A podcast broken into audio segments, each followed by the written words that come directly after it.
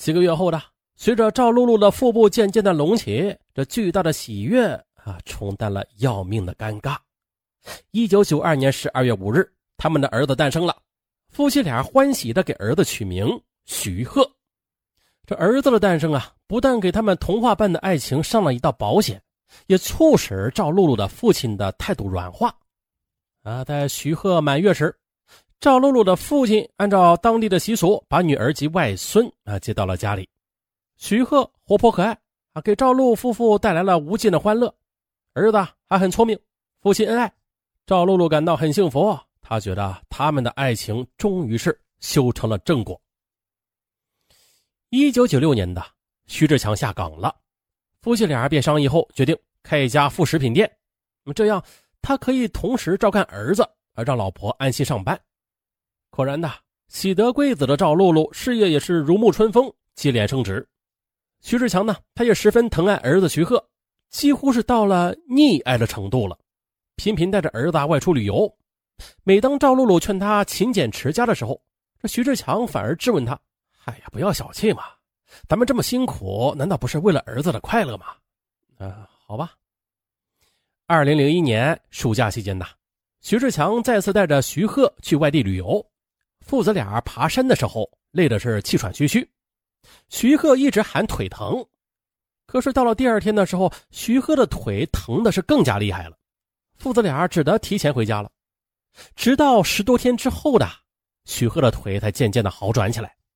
啊在当时，由于怀疑是儿子旅游过度疲惫，徐志强夫妇对于这件事也并未在意，渐渐的就忘了这件事可是，在二零零二年的四月，徐鹤腿部开始经常性的疼痛，医院里也查不出原因，啊，并认为是孩子生长发育过快引起了生长性的腿疼。然而，问题却远远没有这么简单。随着时间的推移，孩子腿疼有加重的趋势。徐志强夫妇再也坐不住了，便带着儿子去外地检查。二零零三年的六月，北京一家医院的一纸诊断让一家人坠入深渊。十一岁的徐鹤啊，他竟然患有强直性的脊柱炎，并且为阳性。而得这种病的许多人都是面临着终身残疾的危险的。夫妻俩不敢怠慢，把全部精力都投入对孩子的疾病的治疗中。两三年中，就花尽了家里的几万元的积蓄。夫妻俩只能四处去举债，但是徐鹤的病情却在不断恶化。看着儿子痛苦的样子，赵露露心急如焚。而此刻的徐鹤因为长期受病痛的折磨以及对病情的绝望，他的情绪也是非常的低落。二零零七年春节前夕的，徐鹤坚持要出院回家过年。大年三十的上午，徐鹤出门后到天黑也没有回家。家人找了一夜也不见踪影，而直到第二天的下午，他才被人送回了家。那一刻的赵露露抱着儿子放声大哭。儿子病情恶化，心情沮丧，又因拿不出巨额的医疗费，对儿子的治疗又不得不时断时续，赵露露的精神几近崩溃了。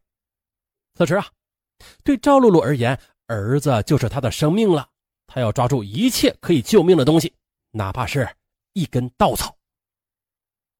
二零零七年春节的一天夜里，安顿好儿子之后，徐志强也休息了。啊，这时啊，赵露露则坐在丈夫身边，见他欲言还休，啊，徐志强问他有什么事啊？此时赵露露感觉自己已经没有了退路了，就说起了儿子的情况，以及现在所面临的困境。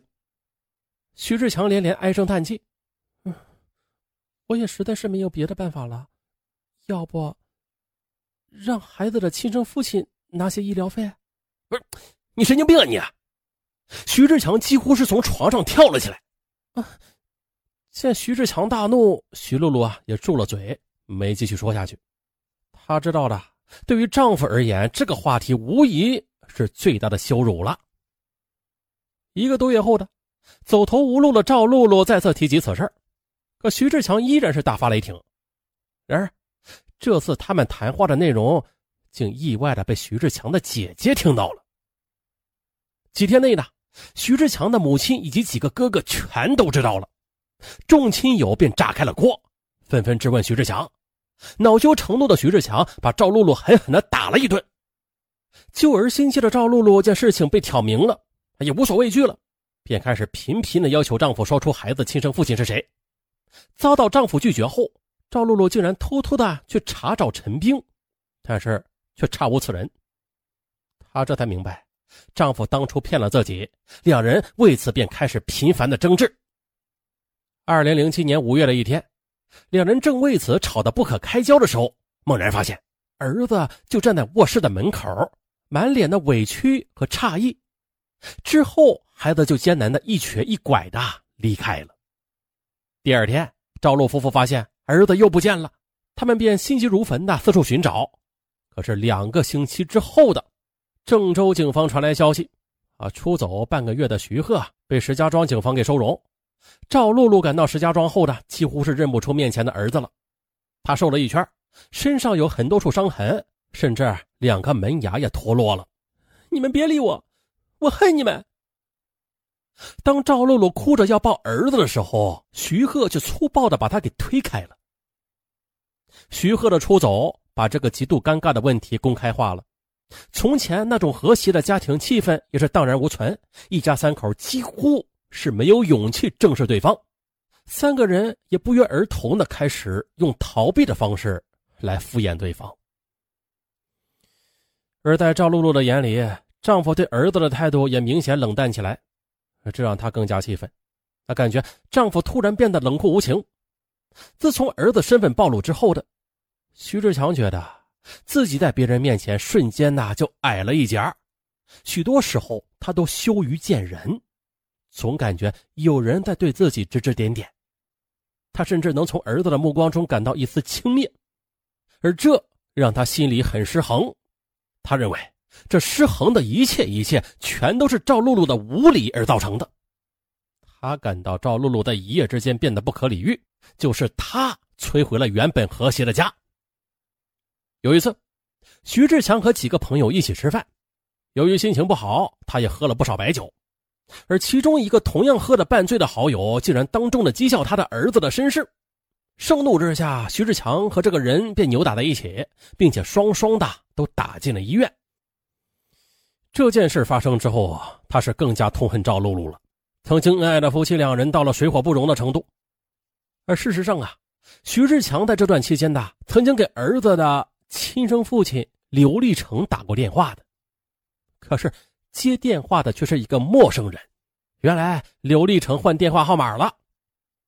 二零零八年十二月，徐志强独自外出打工，啊，在赵露露看来，这是逃避责任，这令他是更加痛恨他。其实他不知道，徐志强是去了东莞，欲找到刘立成向他求助。然而，他找了半个月，却得知刘家已经搬到海南去了，具体去向。谁也不知道，他只得失望而归。可是徐志强刚从外地回到家里，赵露露就和他厮打在一起，感觉两个人再也无法一起生活的徐志强啊，一纸诉状告到法院，称赵露露和他人生下儿子，严重伤害了他的感情，要求离婚，并且要求判徐鹤由赵露露抚养，并且赔偿各种费用十六万余元。徐志强离婚的理由把赵露露打进了十八层地狱。可是呢，法庭上赵露露根本拿不出确凿有力的证据来证明借种的存在。二零零九年八月四日的一审法院作出准予离婚的判决，赵露露不服，上诉至郑州中级人民法院，郑州中院则把此案发回重审。一审法庭另行组成合议庭，再次开庭审理了此案，并且于二零一零年十月三十日判令二人准予离婚，徐鹤由赵露露抚养。并且赔偿徐志强对徐鹤的抚养费、精神赔偿金共计五万零八百元。赵露露还是不服，又一次上诉到郑州市中级人民法院。她要求徐志强必须担任儿子的抚养责任。二零一一年四月十九日，郑州中院开庭审理了此案。赵露露向法庭叙述了借种的经过，当庭也是嚎啕大哭。徐志强则当庭否认，坚称自己能够生育。你能够生育？赵露露质问道：“你为什么不拿出你能够生育的证明啊？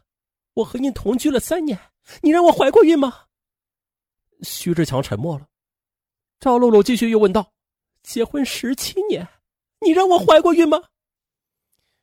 啊，鉴于案情复杂，法庭没有当庭宣判。